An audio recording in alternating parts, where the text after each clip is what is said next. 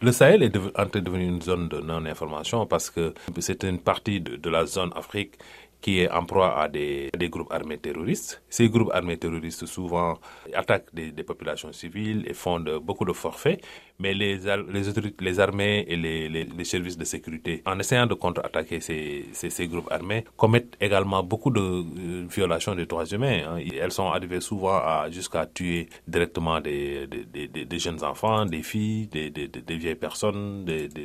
Donc euh, tout cela, elles ne veulent pas, les, ces autorités militaires, que les les médias indépendants puissent couvrir cela, ce qui est inacceptable et ce qui n'est pas possible.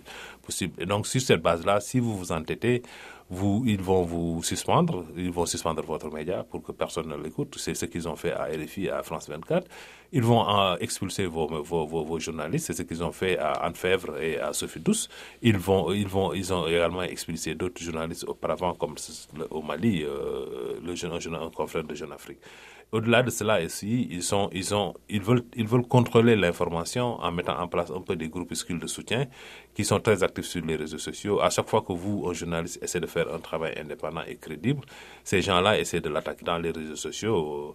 Et si bien que, par exemple, au Mali, nous avons eu, il y a eu le cas de le cas du journaliste Konaté, euh, qui était obligé de quitter le pays parce qu'il ne pouvait plus rester. Il est, ils sont allés jusqu'à le, taxer d'ennemi de, de, la nation et ça, c'est problématique.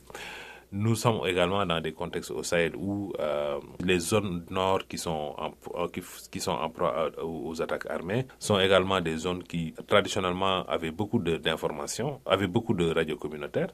Mais ces radios communautaires-là, euh, beaucoup d'entre eux étaient obligés de fermer et étaient obligés aussi de, certains d'entre eux étaient obligés de partir euh, ailleurs parce que les groupes armés leur demandaient de diffuser soit de la de, des prêches au, au, lieu de, la musique. Ça aussi, c'est problématique. Comment pouvez-vous travailler avec les journalistes, les médias et les organisations de la société civile en Afrique subsaharienne pour renforcer la liberté de la presse et protéger les journalistes contre les atteintes à leur sécurité et leur intégrité physique? Nous partons du, du, fait que, selon lequel la liberté de la presse est une pierre angulaire de la démocratie, ça c'est important, et que dans, il faut une presse libre, une presse de qualité pour que le développement puisse se faire sentir, pour que les, les, les populations puissent être davantage euh, informées, euh, formées aussi.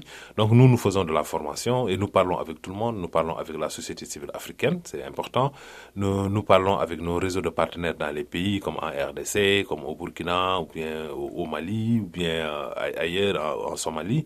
Et nous développons également des, stratégies pour parler avec les, autorités euh, de, de ces pays-là. Nous ne fermons pas généralement nos portes.